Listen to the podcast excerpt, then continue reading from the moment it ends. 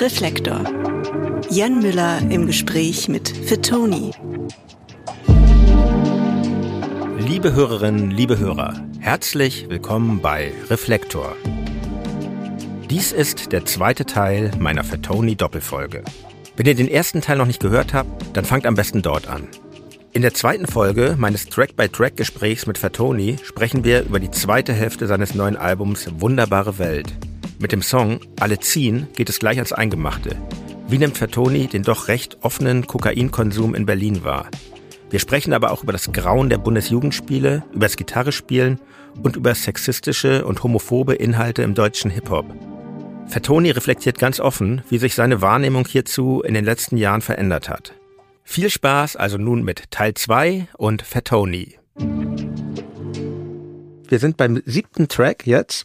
Alle ziehen. Wir haben es eben schon kurz an, angesprochen. Für mich eine etwas verstörende Abwandlung ähm, von dem Song Alles zieht vorbei, dem ja. Opener deines großartigen Andorra-Albums aus dem Jahr 2019. Ähm, also da, deshalb möchte ich jetzt noch mal kurz auf Alles zieht vorbei äh, ja. äh, eingehen. Ähm, das ist ein ganz ganz tolles Stück, finde ich. Es gibt ein langsames Intro mit ja. Trompeten, das gleich klar macht, jetzt kommt ein besonderes Stück. Und das endet mit einem Spoken Word Feature von, man höre und staune, Dirk von Lotso, den Sänger meiner Band. Ja. Und auf Andorra gibt es dann noch ein weiteres Feature von, von Casper, über den wir schon sprachen. Ja. Und das ist ja, das ist ja im Rap mittlerweile oder auch im Pop eine sehr gängige Technik, das Feature. Sie jetzt zum Beispiel gerade Trettmann und Herbert Grönemeyer. Ja. Also sind schon äh, Hochzeiten, die sehr die sehr verwunderlich sind manchmal oder Apache ja. und Udo Lindenberg. Und hast du eigentlich in deiner Schreibtischschublade so eine Liste mit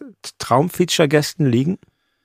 Ja, wahrscheinlich schon, aber ich, also ja. nein, nicht physisch. Es gibt natürlich schon Leute, viele sind, glaube ich, auch unrealistisch. Also ich bleib da erstmal natürlich im deutschsprachigen Raum, äh, weil ich das immer als unrealistisch sehe oder mhm. auch als gar nicht so sinnig. Also wenn man jetzt irgendwie in die USA dann so 1000 Dollar überweist für so eine Strophe von irgendjemand, den man nicht trifft, das ist auch nicht das, was ich machen will irgendwie. Als, äh, zum Beispiel Sophie Hunger aus dem deutschsprachigen Raum, das wäre für mich. Ah, das ist doch gut, das kann ich weitergeben. Ja, ja das wäre für mich schon so eine, ähm, schon einfach ein, ein Wunsch irgendwann oder ein Traum, weil ich die sehr liebe als Künstlerin und ihre Stimme. Aber auch ganz andere, also zum Beispiel, kannst du wahrscheinlich auch gleich weitergeben, ich sag's einfach, äh, Aerobik Ah ja, ich der, der ja jetzt ein neues Album Ja, macht. genau. Da lief Nach langer Zeit sein ein zweites Song Album. auf Radio 1 mhm. und ich dachte so, hä? Und das klingt wie Aerobik, aber ich kenne den Song nicht. Und dann habe ich shazamt und da war das halt Aerobik und ist einfach großartig. Also irgendwie, ja, ich habe auch, ich habe den auch nie kennengelernt, aber irgendwie habe ich manchmal das Gefühl, es hat so eine, hat so eine Ebene eine gemeinsame Ebene sein. Auf jeden Fall. So. Ihr solltet ja. euch kennenlernen. Ja, glaube ich auch. Passiert vielleicht irgendwann bestimmt. Ja. Und oft ist das ja bei den Features gar nicht so, wie das vielleicht sich die Musikhörerinnen und Hörer vorstellen, dass man dann irgendwie da zusammen abhängt im ja. Studio. Oft wird das ja einfach, wenn da irgendwelche Files nur hin und her getauscht. Ja. Aber Casper und Dirk zumindest waren wirklich da dann, oder? Also mit Casper hatte ich damals ja eh relativ viel Zeit verbracht, weil wir waren zusammen, ich war Vorgruppe von ihm mhm. auf Tour, 2017 auch. Ähm, ich glaube, er war nicht im, ich glaube, wir waren nicht zusammen im Studio, oder? Ich glaube nicht. Aber Dirk, das war, das war sehr besonders und äh, lustig, da gibt es auch sehr lustige Fotos. Ähm, muss ich dir mal zeigen, finde ich nachher auf dem Handy. Der Text, den ähm, Dirk spricht, der ist ja von, der ist von dir. Genau, ne? der ist von mhm. mir. Das war für mich auch nochmal sehr besonders, weil äh, wir waren damals in einem, in einem großen Studio in Berlin von einem Erfrischungsgetränkehersteller, die so ein Studio hier haben oder hatten. Aber ähm, hoffentlich nicht damals, von Fritz Cola. Damals konnte man da noch reingehen. Äh, nee, ich sag nicht von was. Aber okay. ähm, ich konnte da umsonst rein, hatte damals kein Studio, das war für mich sehr gut. Aber auf jeden Fall hatten wir dann Dirk angefragt und der hat sehr schnell zugesagt zu meiner Überraschung. Und dann habe ich mich voll gefreut. Und dann hat er aber irgendwie gleich gesagt, ja, aber er, er, ihm fällt da gerade nichts zu ein. Also wenn, dann müsste ich den Text schreiben. Und ich fand das total absurd. Also erstmal dachte ich so, Dirk von Lotzo fällt nichts ein, das kann nicht sein. Und zweitens war ich mir so gedacht, er sagt zu, aber ich soll schreiben, ich soll jetzt für Dirk von Lotz einen Text schreiben. Und dann bin ich in so einen, in so einen Studioraum gegangen, wo keiner war und habe mir so eine E-Gitarre genommen und habe die so verzerrt und aufgedreht und, und kam und dachte so, ich muss mich jetzt fühlen wie Tokotronic in den 90ern. Und dann habe ich den Text wirklich so geschrieben.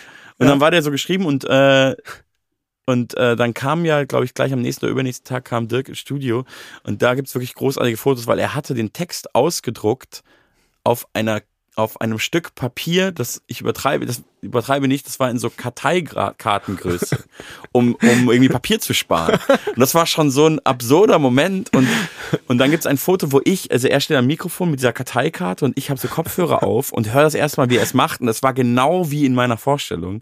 Und ich freue mich wie so ein kleiner Junge. Das Foto muss ich dir nachher mal zeigen. Das, oh, äh, schön. Ja, das war ganz toll. Und das war, fand ich dann natürlich auch krass, dass da Dirk von Lotzo meinen Text macht. Also so es passt total gut und, und wie gesagt, Andorra hier nochmal für alle Hörer und Hörer neben dem neuen Album auch nochmal totaler Anspieltipp für mich. Ja, da könnten wir jetzt, würde ich auch gerne Track by Track ja. machen, aber wir bleiben, wir bleiben mal bei, ja. bei, bei Wunderbare Welt und wir sind beim Track Alle ziehen, den siebten Track. Das ist ja ein Drogensong. Ähm, ja, kann man, kann der, man nicht umholen. Der, das war der, äh, der Arbeitstitel, Drogenlied. ja, und äh, ich finde gute Drogensongs, thematisieren ja eigentlich immer die Ambivalenz, die Drogen auslösen. Ich habe ein, ich hab ein Lieblingsdrogenlied, ähm, das ist äh, La La Land von Green Velvet. Aha. Kennst du das vielleicht? Nee, ich habe es nicht im Kopf. Egal, ja. packe ich auch in die, in, ja. in die Playlist. Aber ähm, was mich jetzt mal interessiert, um nicht wieder diese Authentizitätsfrage zu stellen, ähm, wie, wie ist das für dich, Drogen in Verbindung mit Musik? Können sie der Kunst helfen oder verschlechtern sie das Ergebnis? Ich glaube, wenn ich ganz ehrlich bin, also ich habe jetzt nie Drogen genommen und dann Musik gemacht. Das war jetzt nie so mein Ding. Aber ich glaube, wenn du so popkulturell anguckst, das ist auch ein super Klischee, aber ich glaube schon, dass oft kaputte Leute großartige Sachen hervorgebracht haben. Ich sage jetzt nicht, man muss unglücklich sein und der Künstler muss leiden mhm. und so, aber ich glaube schon, dass es oft leider in der, in der Menschheitsgeschichte was gebracht hat und ja, das weiß man natürlich nie, ob diese ganzen äh, Jazzer zum Beispiel oder, oder so, oh, die ja. genauso geil gespielt hätten ohne Heroin. Es ist leider sehr so. fragil. Ich meine, ja. ich habe ich hab lang die Band The Doors verachtet, weil ich mal so ein Anti-Hippie-Typ war. Ja. Musste mir aber irgendwann eingestehen, ey, das ist echt großartige Musik, aber leider dann wirklich nur für einen sehr kurzen. Ja, oder Jimi Hendrix, finde ich. Das ist ein großes oh Beispiel oh, auch, ne? Oh, oh also, oh ja. Ja, nee, also wahrscheinlich äh, hätte jetzt ein Jimi Hendrix nicht ganz so, so die gleiche Musik gemacht, aber wahrscheinlich hätte er auch wahnsinnig tolle Musik gemacht und würde sie vielleicht heute noch machen. Und Beispiel, wie weit Drogen vielleicht doch Türen öffnen für Musik, sind ja die Beatles, die von dir ja. sehr geliebt sind. Die ja. haben ja nun auch ganz offen gesagt, dass ich weiß nicht, ab welchem Album, ab einem bestimmten Album. Ja, weiß diese Indienphase halt, ne? Da, also mhm.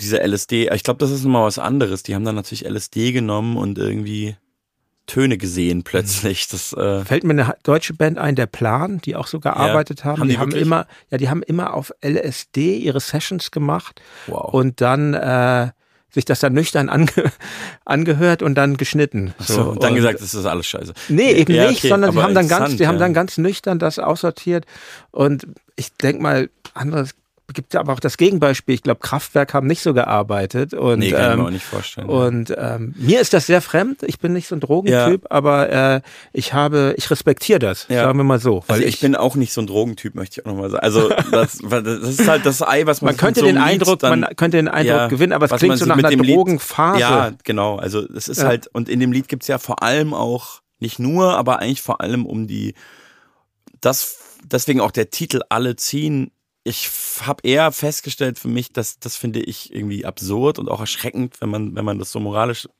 sagen will, finde ich auch, dass es halt vor allem in Berlin und ich finde auch so in der Musikwelt und so, es ist halt einfach normal, dass Leute Kokain nehmen. Also da gibt's ja, jetzt kam gerade fast zeitgleich mit dem Lied ein, ich glaube, Berliner, Berliner Zeitung Artikel dazu raus. So Berliner beschreiben, wie sie irgendwie auf Kokain zugrunde gehen oder wie sie ihren Alltag mit Kokain, dann so verschiedene Zitate.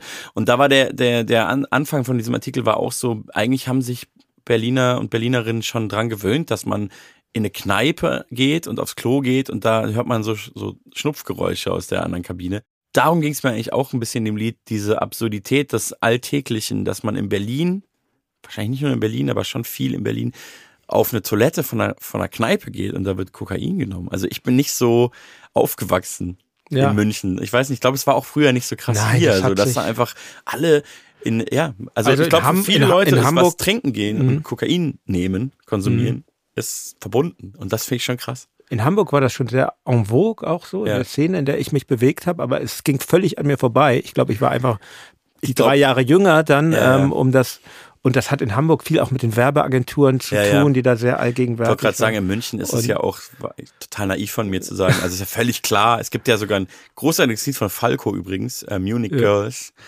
Äh, da geht es auch darum, da geht es auch ums P1 mhm. und ja, ich sehe das so mit dieser Kokaindroge, sie passt halt auch so in diese neoliberale Gesellschaft ja. irgendwie rein. Und ich nehme das Lied Alle ziehen aber auch so wahr, dass das das durchaus kritisch beurteilt. Ja, ich würde würd sagen, es ist ja sogar moralisch. Also was mhm. ich halt, ich sage ja im Refrain irgendwo, äh, weit, weit weg führen sie deshalb einen Krieg, aber wir fühlen nichts außer dieser Euphorie.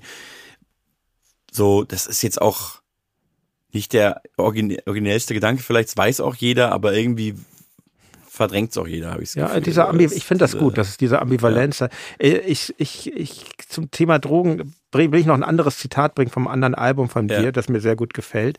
Und zwar ist das das Outro von Suicide Tuesday vom Stimmt, im, im Modus-Album. Ähm, ja. 2017 war das. Ich verlese das mal eben. Ja. Montag war ja noch ganz okay, aber am Dienstag ging es mir richtig beschissen. Ey, ich saß in der Uni und ich konnte mich überhaupt nicht konzentrieren. Ich dachte mir, ey, am besten bringst du dich einfach um. Aber dann dachte ich mir so, nee, dann kannst du ja am Donnerstag nicht auf die Party gehen. Stimmt, also ja. äh, das fasst alles sehr gut zusammen. Großartige Maximiliane Hecke, eine Synchronsprecherin, äh, Marie Gold nennt sie sich auch. Die hat früher ganz viel auf Songs von mir so gesprochen. Das äh, tolle Stimme. Ja, und was ich auch noch äh, zitieren will, ist das die Opening Line von Alle ziehen. Das ist ja mit so einer runtergepitchten ja. Stimme. Es ist Donnerstag, ich bin auf Ketamin. Wie konnte das passieren? Ach so, ich lebe jetzt in Berlin. Ja. Und du sprachst ja eben schon an, wie gegenwärtig das hier ist in gewissen Szenen, aber, aber dennoch mal so die Frage, ist, ist Berlin eine gefährdende Stadt, in der man auch verloren gehen kann? Ja, also würde ich sagen, definitiv ja. Also ich bin ja erst mit über 30 hierher gezogen nach meinem musikalischen Durchbruch und so. Und ich glaube, ich war da relativ gefestigt, aber ich glaube, hier sind schon viele Leute verloren gegangen. Das ist auf jeden Fall, glaube ich, die Stadt, in der man am ehesten verloren gehen kann in Deutschland. So, ja. Vermutlich. Ne? Also ja, es hat ja auch wahrscheinlich halt auch spannend, aber halt auch. Ich meine, es gibt ja diese diese krasse Techno-Szene hier, mit der ich jetzt eigentlich gar nichts am Hut habe, aber ich glaube, die ist schon verlockend mhm. oder ein Sumpf für manche Leute. Ja. ja. Viele Touristen auch natürlich. Ja, ja, klar. Die kann dann wieder schön nach Hause fahren. Aber wenn man dann hierher zieht, dann, ja. Wir kommen zum nächsten Lied und zwar ist das ein Track mit dem Titel Ich surfe. Auch das ist ein Lied über Sucht. Ja. Ähm, nebenbei nur mal so aus purer Eitelkeit, das erinnert mich an den Song Ich klick mich durchs Internet. Den ist von, mein, von, euch? Ist von meiner, von meinem Nebenprojekt Dirty so. Dishes. Äh, ah, Werde ich hier auch verlinken. Höre ich mir gleich ähm, mal an. Nachher. Aber aber ich klicke mich durchs Internet. Ich mag den Titel. Aber was mich, was mich hier interessiert, äh, wie entsteht bei einem solchen Track die Musik? Das ist, neben dem Beat gibt es ja nur so ein seltsames, recht abstraktes Synthi-Sphären-Geheul. Ähm, ja. wie, wie, wie, gehst du da vor? Also das ist tatsächlich einer von den Songs auf dem Album, die so klassisch entstanden sind, ähm, wie Dexter und ich früher vor allem Musik gemacht haben, eigentlich beim ganzen Yo Picasso-Album war das ganz klar aufgeteilt. Er ist der Produzent, was in dem Fall aber eigentlich auch Musiker hieß oder mal schwierig zu definieren. Rapper ist ja auch Musiker allein durch die durch den Flow und so. Da hat er mir, also habe ich ein Beat von ihm genommen und angefangen drauf zu schreiben. Das war auch eine, ist eigentlich vielleicht der einzige Song, ich finde, das hört man dem auch an, der so sehr schnell entstanden ist. Vielleicht an einem Tag oder an zwei. Ich glaube fast an mhm. einem Tag. Oder zumindest so Refrain und erste Strophe oder so. Das ist, also der hat sowas, finde ich, so eine Leichtigkeit auch so vom Thema irgendwie. Und das ist, da ist, das war eigentlich relativ schnell fertig. Ich glaube, diesen Synthi hat dann Dexter noch im Nachhinein drauf gespielt und ich fand den sehr gut und ja, passt, das war, das ist passt wirklich, extrem zu dem Text. Ja, finde ich. Ist auch, ich finde, er hat auch was Bedrückendes. Irgendwie. Ja, genau. So, aber ähm, trotzdem so eine, finde ich, irgendwie eine Art eine Leichtigkeit und ein Humor auch. So, also. Ja, genau. Zu Humor noch eine Sache. Ich musste sehr lachen bei der zu spät gesetzten Line. Einsatz verpasst, weil ich wieder am Handy war. Ja. Ich meine, das ist, deine Musik ist keine Witzmusik, sagte ich ja, ja schon eingehend, aber, aber aber es sind wahnsinnig viele Gags drin ja, und voll. versteckt. Das, ähm. Aber das ist für mich dann auch das, das Schöne, dass es trotzdem, wenn du, wenn das, wenn du das jetzt auch so wahrnimmst, dass es trotzdem was Bedrückendes ja hat. Also es ist nicht nur ein Haha so. Nee, ähm, nee. Ich mag auch Witzmusik übrigens, die Doofen waren großartig. Aber, aber es ist, ich, genau, ich will nicht das Gleiche machen. Es soll auch irgendwie so was, also in dem Falle jetzt wie der Song, was Bedrückendes haben oder irgendwo auch vielleicht sogar was Moralisches fast oder so. Aber leider auch sehr authentisch, der Song. Also gerade im Moment wieder noch mehr als sonst, weil ich in Promophase bin und jetzt seit neuestem auch TikTok mache und das ist Das machst Fall, du. Ja, ich polemisiere da ja gegen, aber Ja, äh, find ich, ich ich will find das gut. nicht verurteilen, wenn das, wer weiß, ey, jetzt rede ich hier schlau in zwei Jahren. Ich, ey, ich habe irgendwie den Druck gespürt, dass Ach, man das doch jetzt auch- machen muss ja, als Rapper vor allem. Und ich weiß, ja, es ist, ich, ich Genießt du das auch? Internet. Nee, ich genieße das nicht mehr. Okay. Aber vielleicht kann ich es wieder genießen, wenn ich irgendwie einen gesunden Umgang damit finde. Mhm. Aber es ist wirklich so diese Freiberuflichkeit und Künstler sein und dann das Handy und das irgendwie immer auch daran arbeiten. Aber diese Sucht funktioniert ja auch, wenn man eigentlich arbeiten will. Du bist dann halt auf Instagram und TikTok und auf einmal checkst du so, äh, warte mal, wie lange gucke ich da jetzt schon drauf und habe eigentlich das Video schon längst gepostet oder so. Eine halbe Stunde, eine Stunde. Mhm. Also das ist halt krass. Irgendwie wird man so reingezogen und dann ja, ist man ich, wie in so einem ich gebe dir recht. Ich meine, ich bin Ja. 51 Ja. und ich habe ja, ich habe erst in meinem im Zuge mit meinem Podcast angefangen irgendwie Ja. Social Media wirklich Ich mag aktiv dein zu Instagram machen. sehr gerne. Danke, aber ich Ja. habe trotzdem irgendwann gemerkt, ich war da auch, bin da auch irgendwie stolz drauf und so, Ja. und so, ja super, aber ich habe gemerkt, nee, ich muss das reduzieren. Ja. Also, und das finde ich schon verrückt. Ich halte mich schon für einen reflektierten Typen, aber wie du, genau wie du sagst, dass man so reingezogen wird. Also ich habe wirklich äh, eine Bild, momentan eine tägliche Bildschirmzeit, die ist, die ist noch viel höher als sonst und das kann ich gar nicht sagen eigentlich. Wie bei wahrscheinlich bei einem durchschnittlichen Teenager momentan. Also es wurde mir neulich so angezeigt und ich habe mich so erschrocken. ja. Also es ist eigentlich ein ganzer Arbeitstag. Ah, du hast doch alles sinnvolle Arbeit, die du da gemacht Naja, hast. auch halt. Das ist, Ja. kann man aber. Das ist glaub, schwer die, zu trennen, ne? Aber die meisten Sachen wahrscheinlich nicht. Ähm, der, ich meine, der, der Song Ich surfe erinnert mich tatsächlich so an einige äh, Deichkind-Tracks Ja. musikalisch. Und dann äh, tatsächlich direkt im Anschluss, da kommt der nächste Track, Dumm, mit Ja. den Deichkind-Feature. Ja. Und die Vokabel Dumm, die taucht, taucht glaube ich, sogar mehrfach auf dem Album auf. Im letzten Track heißt es, äh, sie haben gemacht, dass ich dachte, dass ich dumm bin im Stimmt. Zusammenhang mit der Schule. Und das thematisierst du ja in diversen Das Leben ist Tracks. dumm, habe ich ja auch noch einen Song, ja, der so heißt. toller Song. Ganz ja, toller Song. Ja. Ich Ähm, liebe den auch sehr, muss ich sagen. Da ähm, bin ich auch bestätigt worden damals, weil das ist der einzige Song von dem ganzen Delirium-Album, der so äh, sehr viel gehört wird im Streaming. super Pop-Song einfach. Aber wann hast du denn gemerkt, dass du nicht dumm bist? Äh, Es hat schon eine Weile gedauert. Also ich glaube, es musste, ähm, Ist ja eigentlich schrecklich, dass sowas wie, äh, ja, ja, schrecklich. dass die ja. Schule so etwas mit Menschen Ja. macht, die vielleicht irgendwie, manche passen gut in dieses System und andere nicht. Total, ja. Also ich habe gar nicht reingepasst. Ich habe auch, äh, das kommt auch auf dem Album irgendwann vor, ich habe auch kein Abitur, sondern eine ziemlich schlechte mittlere Reife gemacht, erstmal nur und so. Ähm, also ich hätte das wahrscheinlich jetzt damals auch nicht gesagt, wenn man mich gefragt hätte, bist du dumm, hätte ich nicht gesagt, ja.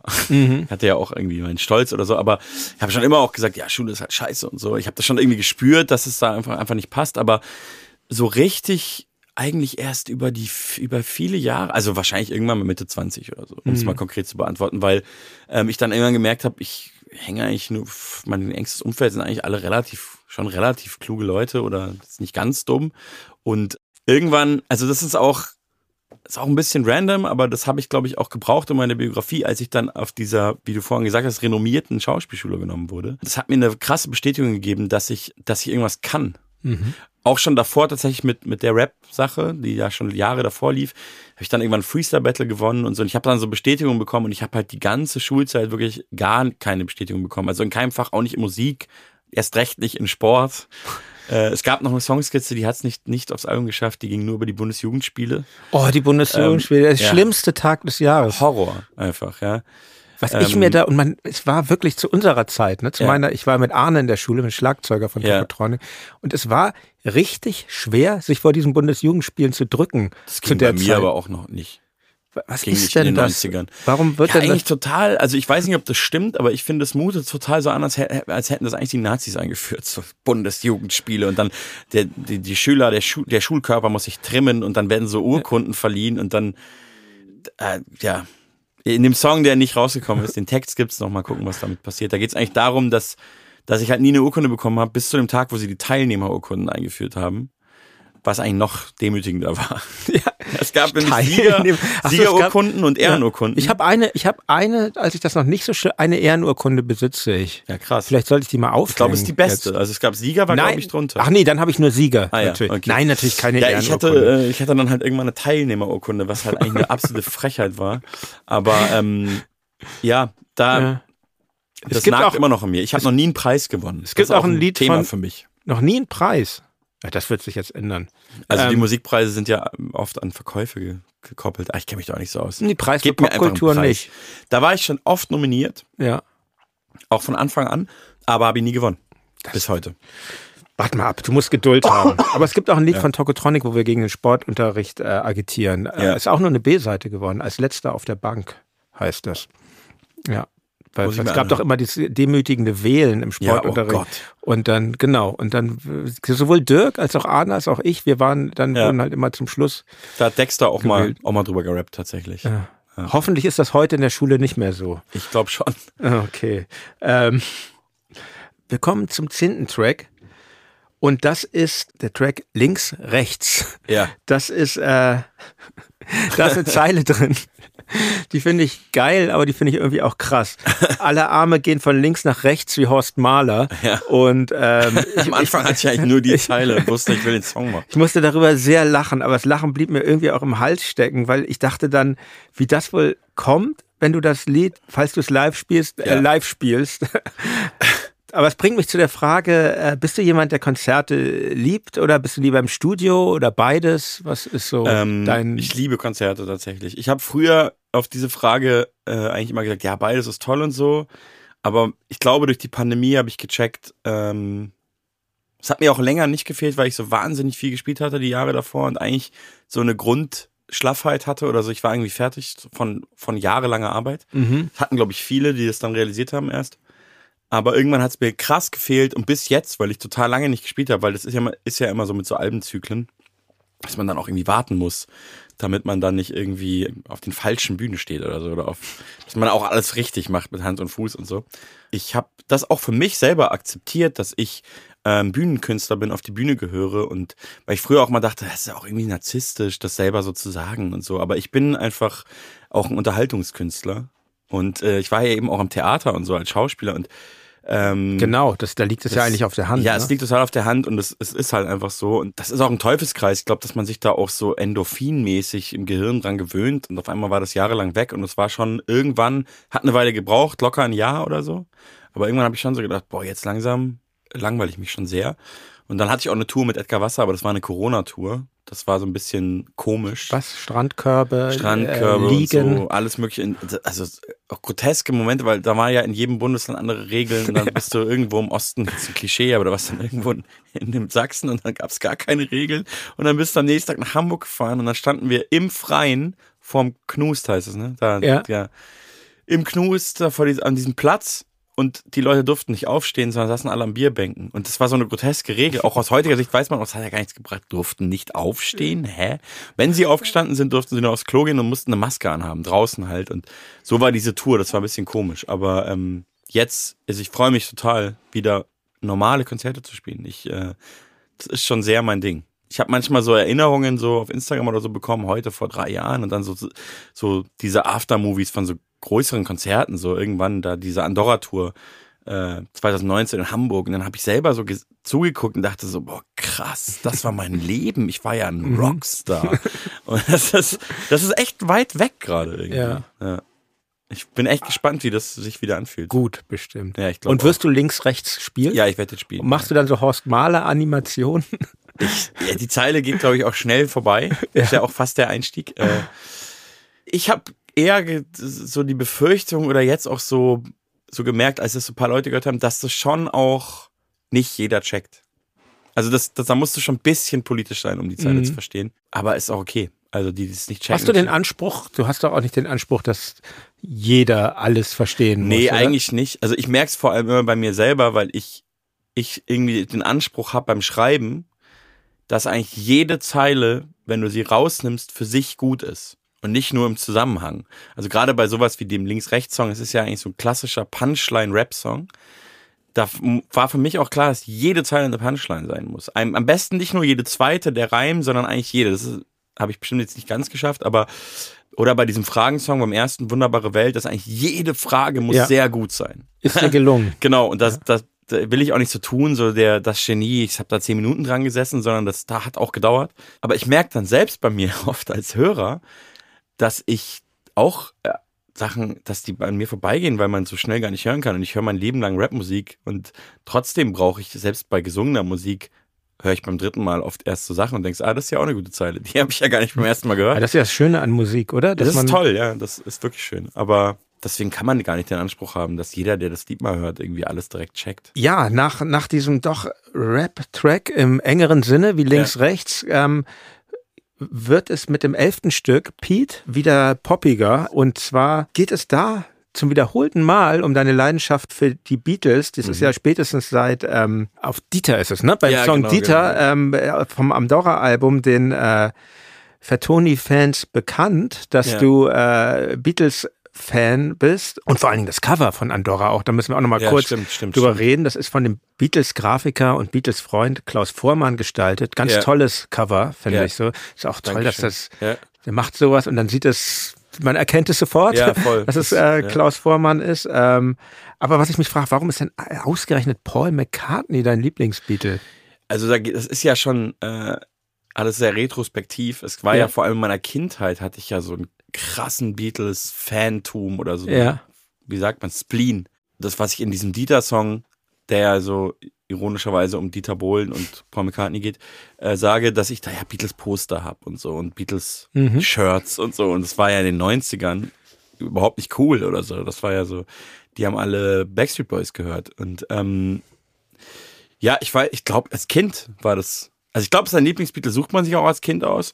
Stimmt. Und irgendwie bleibt es dann für immer so auf eine Art. Aber das war als Kind so, weil der mir irgendwie am besten gefallen hat. Also ich habe dann auch irgendwie mal gehört, das sage ich auch in diesem Song, dass der alle Instrumente kann, aber keine Noten lesen. Und das hat meinen mein Kindergeist so sehr beeindruckt, dass ich so dachte, das ist mein Vorbild. Ich will das, ich will, das ist ganz toll. Der kann alle Instrumente, aber nicht mal Noten lesen. Das ist irgendwie voll cool. So. Ist magisch beides. irgendwie, ne? Ja, ja, also, voll. Ja. Ähm, mittlerweile check, check ich dann auch, ja, also wahrscheinlich kann er auch Noten lesen irgendwie mittlerweile oder vielleicht auch nicht, aber ich verstehe auch, wie sich, wie das passieren kann, ja, dass jemand halt so krass musikalisch ist, aber Noten lesen muss man ja auch einfach nicht. Aber das habe ich damals nicht so reflektiert. ähm, ja, wenn ich glaube, wenn ich mich jetzt, wenn ich mich jetzt neu entscheiden könnte, ja, Ringo, dann wäre es nicht Ringo. Ich glaube Nein, nicht. Nee, ich glaube, es wäre, es wäre wahrscheinlich George oder John. Ich weiß es nicht. Ich habe mir die Frage lange nicht gestellt. Wahrscheinlich wäre es George. George ist ja ganz distinguiert, wenn man den als Beat Lieblingsbeatle. Ja, ist eigentlich klug. Ist der war auch immer so ein bisschen, der wurde immer so ein bisschen, ich glaube, der wurde so ein bisschen, bisschen gemobbt. Genau, oder? die haben den, ich glaube, John und Paul haben den so ein bisschen. Hast du diese krasse Dokumentation geguckt äh, auf Disney? Nee, gar nicht. Ich bin gar nicht so, also ich respektiere natürlich die Beatles, wer wäre ich, aber ich bin gar nicht so into, so ganz into it. Weißt du, wie das bei aber mir war in der Kindheit? Ich habe nämlich auch gern ja. Beatles gehört. Ich hatte so einen kleinen Kassettenrekorder und das ja. blaue und rote Album ja, auf klar. Kassette. Und dann ist, dann ist John Lennon wurde er ermordet. Und dann waren alle Beatles Fans und das war mein erstes Distinktionserlebnis. Ah, dann habe ich irgendwie nicht mehr die Beatles gehört. Ja. Das war kurz davor, genau. Ja, und dann bin ich äh, zu Genghis Khan gewechselt, was auch die bessere Band ist. Auf man, jeden Fall. Ja. Oh. Ähm. Ah, ähm, da kann man auch eine lustige Geschichte. Ah nee, warte mal. Genghis Khan, die Band, nicht der Song. Jetzt ist ja beides. Doch, es ist auch der Song, ist auch von der Band. Ja, klar. klar. Ja, ja. Es gibt den Song Die anderen von mir. Der da kommt gleich nach die Alles zieht vorbei. Ja. Und da ähm, da ist auch Genghis Khan erwähnt, aber nicht die Band, sondern die, die historische Figur. Aber ja. lustigerweise, da kommen immer so, Ad, so ganz starke Adlibs in dem Song. Immer so, äh, uh, ah, also klingt ein bisschen anders. Aber das war wirklich, ähm, da war damals Yuzi Yu im Studio und ich habe so gesagt, ah, ich habe irgendwie so einen Flow mit so viel Lücken und ich brauche, ich habe irgendwie Bock auf so energetische Adlibs. Und er, also er kam ins Studio und hat die so gemacht direkt, als ja. er reinkam. Und ich war so, boah, wie krass. Und dann hat er die auch aufgenommen. Das ist er auf dem Song. Und ich habe ihn dann irgendwann gefragt, wie er da drauf kam. Und dann sagte er mir, da war das Album auch schon fertig und so. Und ich war völlig ich bin, ich bin wirklich, äh, wie sagt man, ich konnte es gar nicht fassen. Er hat gesagt, nee, das ist ja Genghis Khan, war meine Inspiration. uh. ah. Und ich war so, ja. wow der hat das in meine Musik gebracht. Wahnsinn. Gut. Aber jetzt, wo, wo ich es weiß, liebe ich es eigentlich noch mehr. Ralf Siegel, der bessere Dieter Bohlen.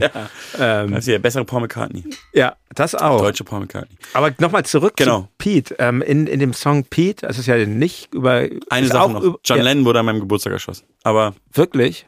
Also Gott. vier Jahre vorher, aber am selben Tag. Traurig. Sorry. Ja, schlimm, sowieso. Aber ähm, aber der Song ist ja nun eben über den Beatle, der dann ja. irgendwann rausgeschmissen wurde, über Pete ja. Best.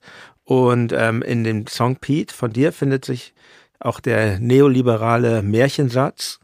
du kannst alles schaffen, wenn du nur willst. Sehr bitter platziert, finde ja. ich. Und du bist ja nun erfolgreicher Künstler und kannst von deiner Musik leben. Sehr schön übrigens die Zeile, denn ich verdiene jetzt ganz okay, so wie ein Angestellter.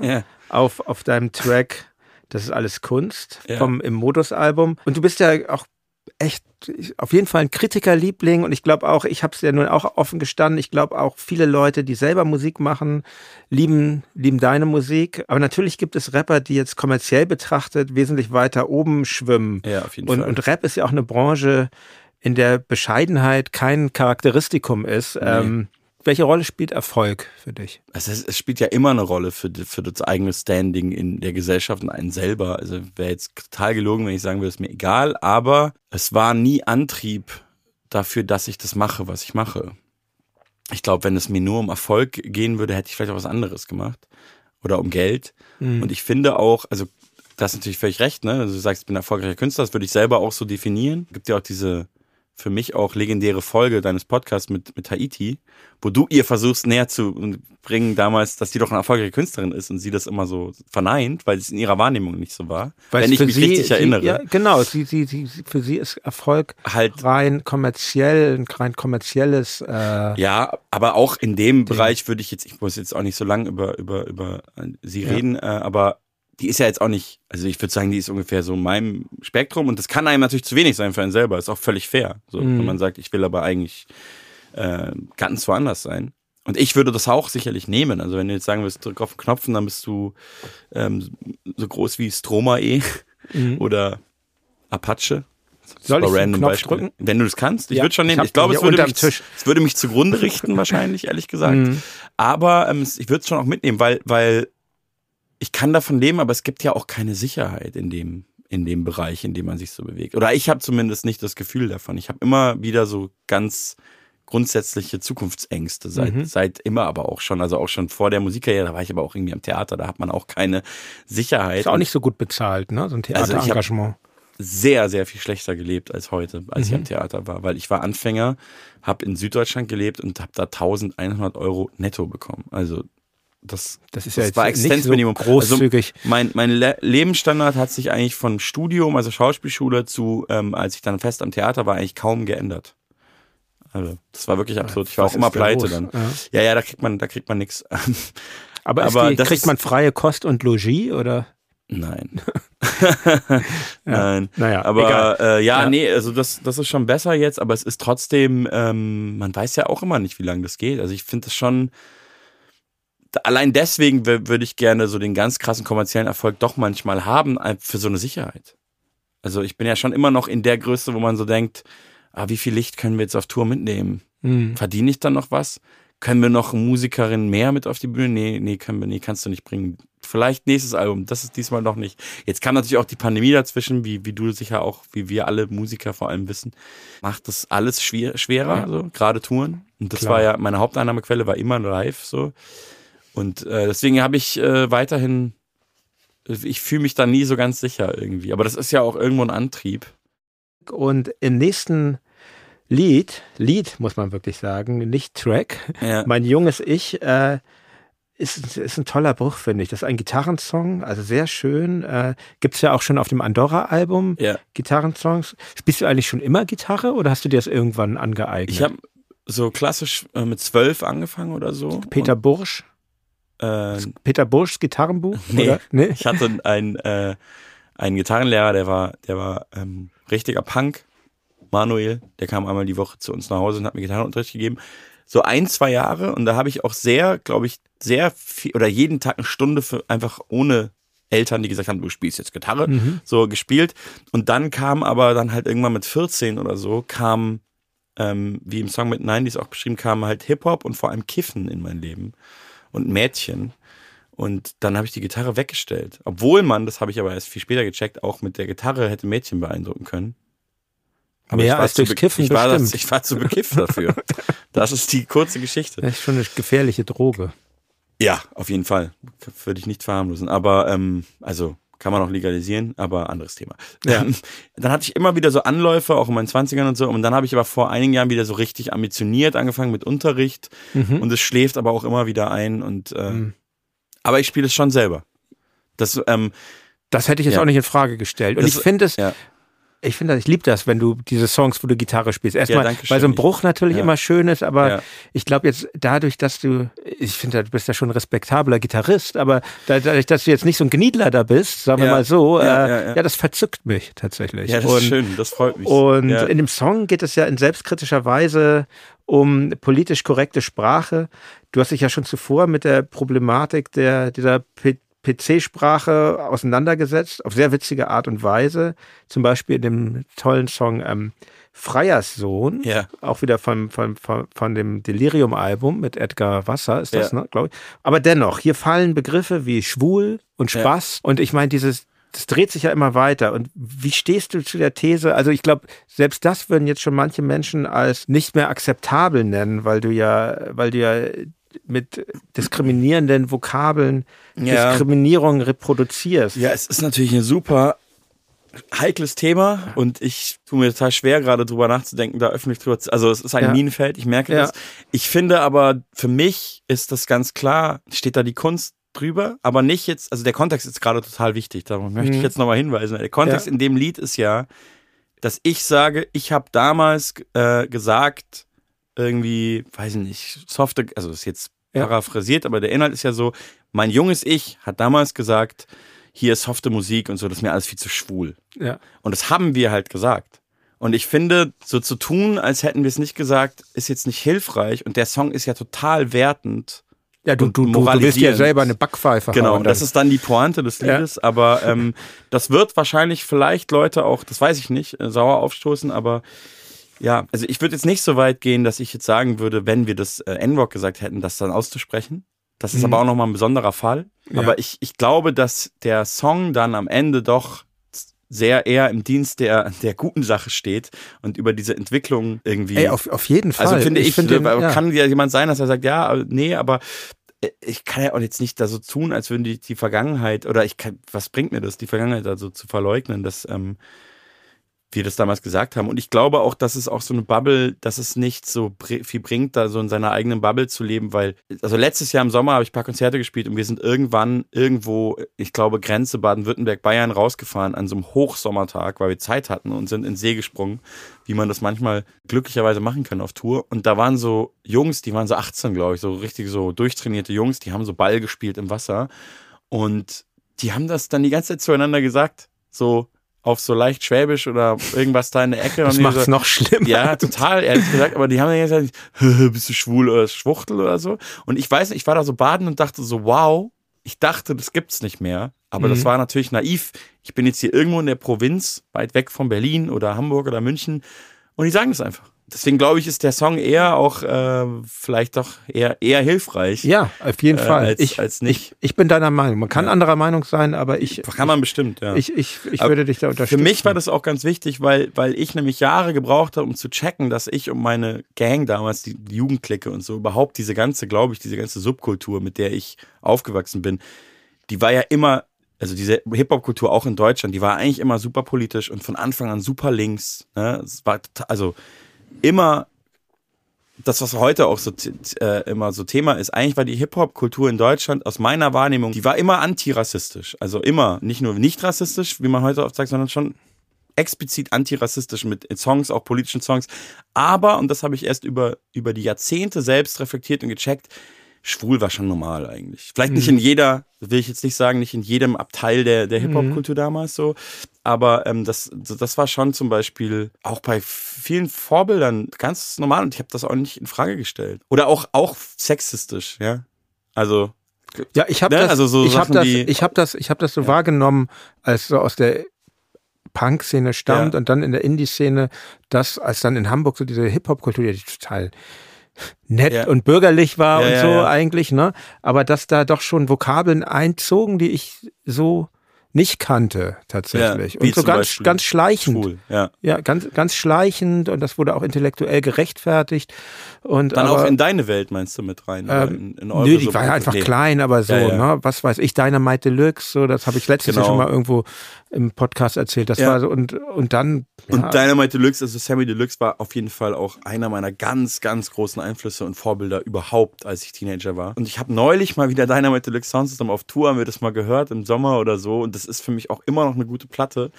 Aber dann, dann haben wir uns auch im Bus immer so angeguckt, weil er mehrmals auf der Platte einfach so raushaut, so, eure Bewegungen sind schwuchtelig oder so. Einfach so, so, ah krass, das ist irgendwie damals, haben wir gar nicht so drüber nachgedacht. Und ich glaube, ich will jetzt überhaupt nicht über konkrete Personen, also ich meine jetzt nicht Sammy Deluxe oder so, aber ich glaube, dass das, dass es auch zu einfach ist. Das war immer meine eigene Ausrede oder meine eigene Rechtfertigung, als ich noch selber teilweise irgendwie Spast gesagt habe oder so, dass man immer sagt, es ist ja nur, es ist ja nur Sprache. Und ich glaube, dass mhm. das nicht immer nur Sprache war oder ist. Also so, es gibt, es gibt zum Beispiel auch einen Rapper aus diesem Umfeld von damals, der auch eher so ein, schon auch ein Held war aus dieser ganzen Generation halt. Und da habe ich dann mal ein Interview gesehen, weil der hat einen Sohn, der ist halt queer, also homosexuell, glaube ich, und der war selber dann auch relativ bekannt als, glaube ich, so eine Art Schauspieler oder so. Ich will jetzt da nicht zu sehr, aber der hat in dem ja. Interview gesagt, ja, mein Vater hat mich verstoßen. Mhm. So, weil ich, weil der nicht damit klarkam, dass ich schwul bin. Und das war einer dieser Rapper aus dieser Zeit, dieser Vater. Und das hat mich dann, ich so, okay, krass. Also das ja, ist ein ich, Weltbild dahinter. Ich glaube auch, dass es nicht, nicht nur Sprache ja. war. So, aber genau. Ja. Ich will jetzt ja auch ja, jetzt niemanden dissen, aber das ist, äh, ich finde den, ich finde den Track toll, weil er, weil er eben genau das reflektiert. Und dann nach diesem kleinen Lied, mein junges Ich, äh, wird es dann zum kommen die kommen jetzt zu den letzten beiden ja. Tracks des Albums und ich finde, das ist ja auch so eine schöne Klammer. Die ersten beiden Lieder Wunderbare Welt und Du wartest sind für mich große Pop-Songs ja. und es endet dann auch mit zwei großen Pop-Songs. Ja. Und der erste davon ist Wär doch schlimm mit Max Herre und Mola Features. Also ja, wunderschönes Lied, Soul, ein Soul-Song eigentlich. Und es klingt echt aufwendig. Habt ihr da sehr lange dran gearbeitet? Ja, auf jeden Fall. Also das ist so ein bei der Platte sind ein paar Songs, auch König der Zweifel, aber auch der, da sind einfach sehr viele Leute dran beteiligt gewesen. Mehr als früher. Also früher war das ganz oft, wie gesagt, Dexter macht einen Beat, ich mache einen Rap und dann ist der Song fertig. Und das ja. hat ja auch seine, äh, also Jo Picasso ist ja für viele wahrscheinlich für immer meine beste Platte, ist auch völlig okay für mich. Aber ich wollte mich dann auch irgendwie anders entwickeln. Und bei der Platte zum Beispiel ich habe den angefangen zu machen, den Song mit Francesco Wilkin, den du wahrscheinlich auch kennst. Ne? Ja, klar. Äh, der hat die höchste Eisenbahn. Genau. Und, ähm, der hat viel bei der Platte mir geholfen, musikalisch, aber auch so fast schon mentorenhaft, würde ich sagen. Das, was ich vorhin meinte, so dieses äh, kreative Gegenüber, was mir manchmal gefehlt hat. Ich war dann einfach in Berlin oft bei ihm im Studio, habe ihm Sachen gezeigt und er war dann immer gleich so, ah, kann man das und das und das machen? Und der Song, den hat er quasi produziert und dann Dexter nochmal ausproduziert. Also da saßen mehrere Leute dran und dann. Also, ah, okay, boah, jetzt wo du sagst, das ergibt Sinn. Dieser mhm. Refrain, also es gab so viele Versionen von dem Refrain. Also, kann, also. Wie ist das, wenn man dann die Übersicht irgendwann verliert? Also es Bist war Horror. Ich habe den, ich habe es auch gehasst alles. Ich habe da auch viel, ein bisschen gelernt, muss ich sagen, durch ähm, meine Freunde von der Antilopen Gang, weil Panik Panzer von der Antilopen Gang, mit dem arbeite ich ja jetzt auch eng zusammen. Der ist jetzt in meinem Management lustigerweise.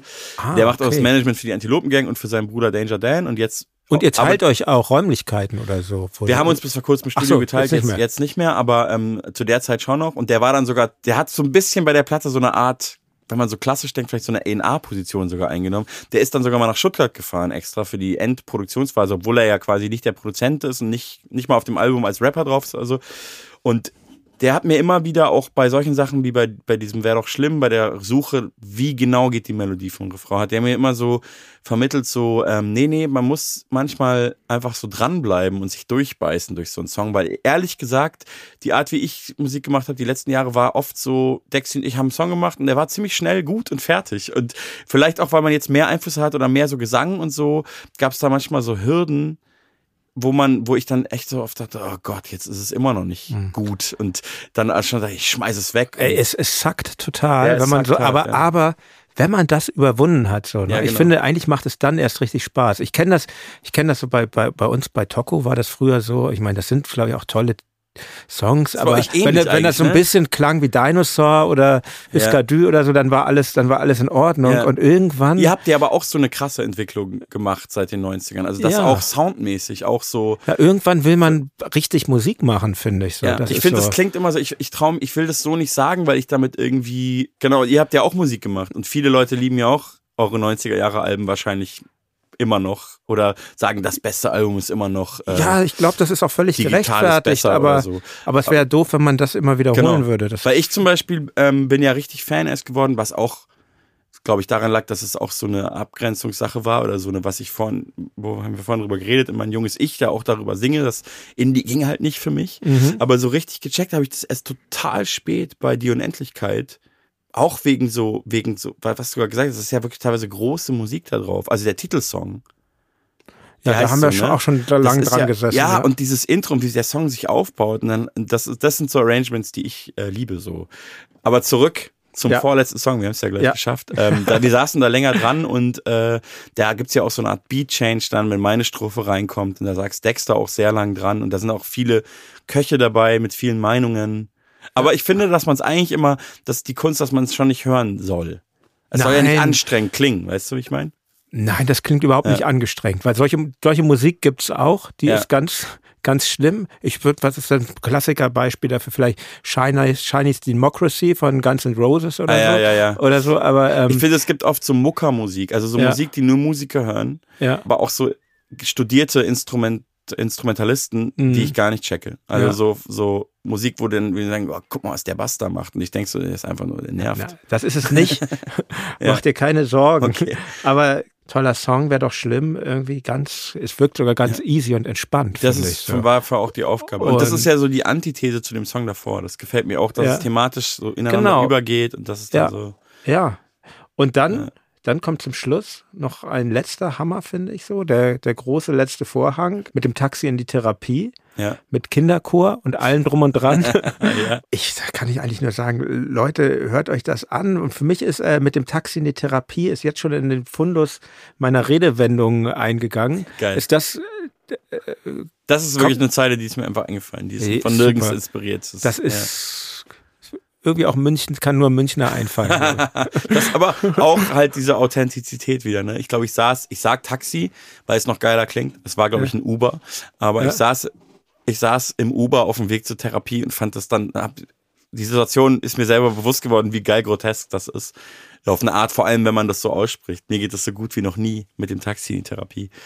Aber ich finde es auch ein sehr schönes, fast schon kitschiges, aber so an der Grenze, also sehr versöhnliches Ende für dieses Album.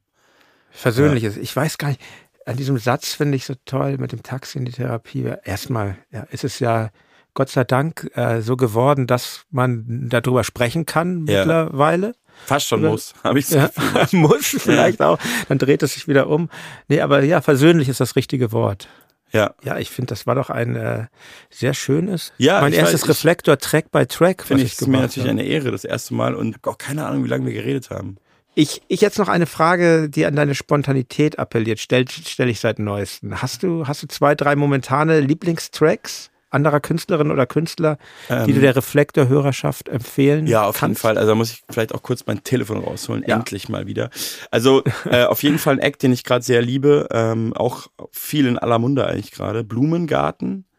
Ähm, weiß nicht, ob du von denen schon gehört hast. Nein. Das ist ein Produzent, ein Sänger aus Köln. Die haben einen Song, der ist ziemlich durch die Decke gegangen, der heißt Paris-Syndrom. Den finde ich auch einfach großartig. Es gibt eine Version alleine, das war die erste, und dann gibt es noch so eine Live-Version oder so eine neu eingespielte Version mit Paula Hartmann zusammen. Mhm.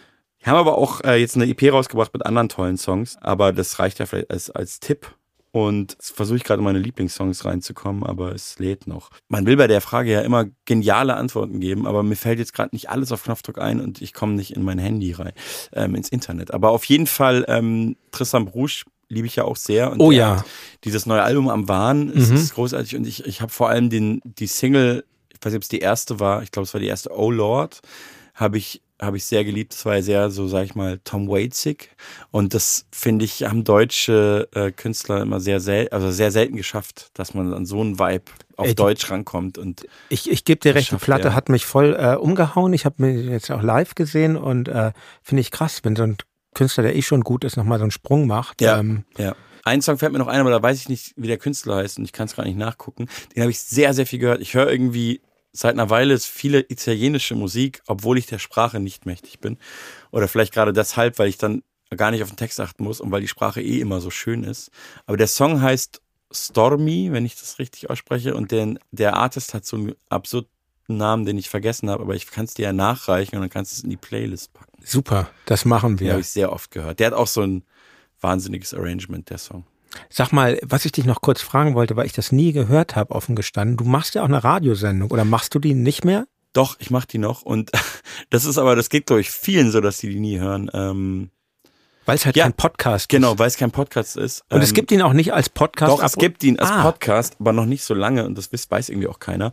Ähm, ja, die ist gar auch, ich habe da jetzt seit, seit einer Weile eigentlich fast immer Gäste und das ist gar nicht so, das ist gar nicht so uninspiriert von deinem Podcast. Ah, ähm, Bayerischer Rundfunk, oder? Bayerischer Rundfunk, genau. Und äh, gibt's in der ARD-Mediathek, gibt's halt auch nicht überall, so wie normale Podcasts, weil da auch noch Musik mit drin ist, glaube ich, wenn ich mich nicht irre. Ja. Also in dem Podcast, den man danach hören kann. Das ist dann rechtlich nicht so einfach. Das kann man dann auch nicht auf den Streamingdiensten hören und so. Ähm, aber ich mache diese Radiosendung, die läuft auch nur einmal im Monat.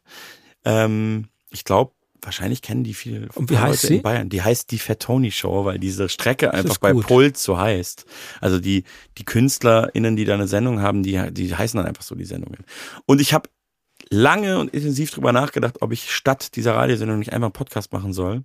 Und dann habe ich aber irgendwie gefühlt den Anschluss verpasst, weil dann hatte jeder einen Podcast und dann dachte ich so, oh, Ey, jetzt weiß ich auch nicht, bräuchte ich erst ein gutes Konzept. In fünf Jahren bist du der mit der Radiosendung, der noch da ist. Vielleicht. Oder ganz ehrlich, vielleicht mache ich auch einen Podcast irgendwann. Ich würde, Dann lade ich dich ein. Ich werde die Radiosendung hören ja. und äh, ich beobachte das weiter. Und jetzt als letzte Frage, du drehst gerade ein Video, oder? Ja, und zwar wird das zur letzten Single ähm, des Albums sein. Und äh, das ist der Song mit Tristan Brusch, Du wartest. Und jetzt, wo wir jetzt reden, habe ich es noch nicht gedreht, aber ähm, es ist ein, ein wunderschönes Konzept in einer wunderschönen Location. Und wenn ich jetzt richtig informiert bin, glaube ich, kommt dieser Podcast und dieses Video mit diesem Song ungefähr gleichzeitig raus. Das ist und dann gut. könnt ihr es euch gleich angucken. Ja. Ich freue mich drauf. Ja, ich mich auch. Vielen Dank, dass du zu Gast warst. Vielen Dank für die Einladung. Es war mir eine Ehre, endlich hier sein zu dürfen. Mir war es auch eine Ehre, dich hier zu haben. Dankeschön. Danke. Tschüssi. Tschüss. Ciao, Gummi. Das ist aber auch ein wirklich wunderbarer Typ, dieser Fatoni. Ich habe es sehr genossen, mit ihm zu sprechen. An dieser Stelle möchte ich noch etwas loswerden. Ich widme diese Folge von Reflektor meinem Freund Nikolas, der im April völlig unerwartet und viel zu jung verstorben ist. Gemeinsam mit Nikolas Seemack und seiner damaligen Firma 4000 Hertz habe ich Reflektor entwickelt. Im Zuge unserer Zusammenarbeit wurden wir gute Freunde. Nikolas hatte gerade eine neue Firma mit dem Namen Super Electric gegründet. Für mich ist das zurzeit mental nicht möglich, aber ich empfehle euch, hört seine Podcasts. Elementarfragen, Pandemia und all die anderen Formate, an denen er beteiligt war. Er war einer der ersten, der in Deutschland Podcasts gemacht hat. Und sie waren immer äußerst hörenswert. Nikolas, ich werde dich sehr vermissen. Hier mit Reflektor geht es am 12. Mai mit einer Clubfolge und am Freitag, dem 19. Mai, mit einer regulären Folge weiter. Ich freue mich auf euch. Euer Jan Müller.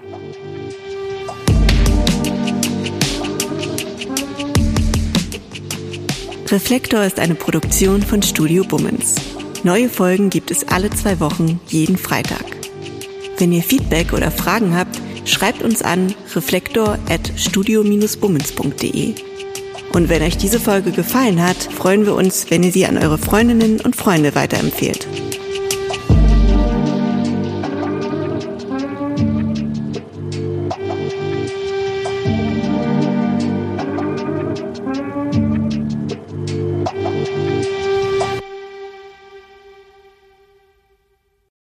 Ich dachte ja, wir machen einen Podcast zusammen, Joko, und dann ähm, hängen wir einfach ab, einmal die Woche, unterhalten uns ein bisschen lustige Alltagsbeobachtung, manchmal politisches ja. Take, dies, das, Feierabend. Was stattdessen passiert, ich muss Sport machen. Schöne naja, Scheiße. Auf eine gewisse Art und Weise ist es aber auch abhängend, ne? ja gut, ähm, das ist aber so, so eine Entwicklung, die man natürlich nicht kommen sieht, wenn man einen Podcast beginnt, wo man aber, wenn man einen Podcast hat, wie wir beide, der jeden Donnerstag erscheint äh, und Sunset Club heißt, sehr dankbar darüber ist, dass zum Beispiel ein Gast wie Kai Pflaume sagt, hast du nicht Bock auf eine Klimmzug-Challenge? Ja, und jetzt mache ich seit zweieinhalb Monaten, trainiere ich Klimmzüge, bald ist es soweit, die große Auflösung, habe ich es geschafft, einen Klimmzug zu schaffen, also habe ich es geschafft, ihn zu schaffen. Und die Laune ist im Keller bei mir, außer natürlich, wenn wir uns unterhalten miteinander, aber den Rest der Zeit, den ich nicht mit dir Podcast mache, mache ich ja Sport. Ja, äh, schaltet doch einfach ein und hört rein. Wir würden uns sehr freuen. Und wenn es euch nicht gefällt, sagt bitte keinem.